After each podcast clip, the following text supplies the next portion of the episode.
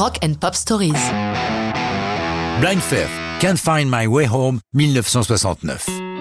Je vous parle souvent de super groupes, soit la réunion de grands musiciens issus d'autres groupes. C'est le cas de Blind Faith. Ce super groupe naît le jour où Stevie Winwood, en rupture du Spencer Davis Group et de Traffic, vient taper le bœuf chez Eric Clapton, dont le trio Cream vient de splitter. À l'écoute des premiers morceaux joués ensemble, ils décident de sauter le pas et de s'associer musicalement. Ils font appel à Ginger Baker, qui était le batteur de Cream, et à Rick Gresh, le bassiste de Family, pour compléter la formation. Le buzz fait son chemin chez les fans et ils sont 100 000 à découvrir Blind lors d'un premier concert à Hyde Park. Mais pour l'heure, ces super musiciens manquent de chansons originales et il est urgent de faire un album.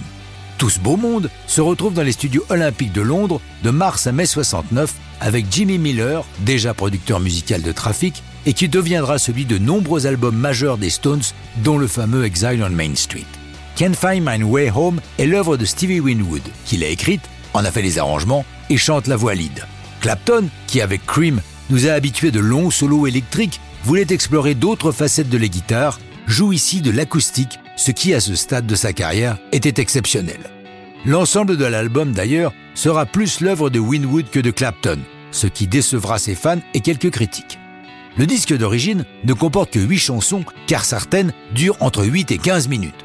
Une réédition en 2001 inclura 11 titres et des jams heureusement conservés. Bien sûr, il faut créer une pochette, et c'est le photographe américain Bob Seideman qui en est chargé. En cette année 69 où l'on va vivre les premiers pas de l'homme sur la Lune, Seideman veut illustrer la relation de l'être humain avec la technologie. Pour la démontrer, il met devant son objectif Mariora Gottschen, une jeune fille de 11 ans, dénudée, tenant en ses mains un avion futuriste.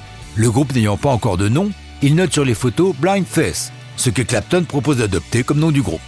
Tout ça est très bien, sauf que la pochette fait scandale. La pensée du photographe n'est pas comprise et on ne retient que le fait que cet enfant à la poitrine naissante tient entre les mains un objet manifestement phallique. Les prudes américains auront droit à une pochette beaucoup plus banale avec une photo du groupe. L'album de Blind Face prend la tête des charts américains et britanniques, mais il est déjà trop tard. Le super groupe se dissout, Clapton décidant de rejoindre le groupe Delaney and Bonnie qui assurait les premières parties de leur tournée américaine. Mais ça, c'est une autre histoire de rock'n'roll.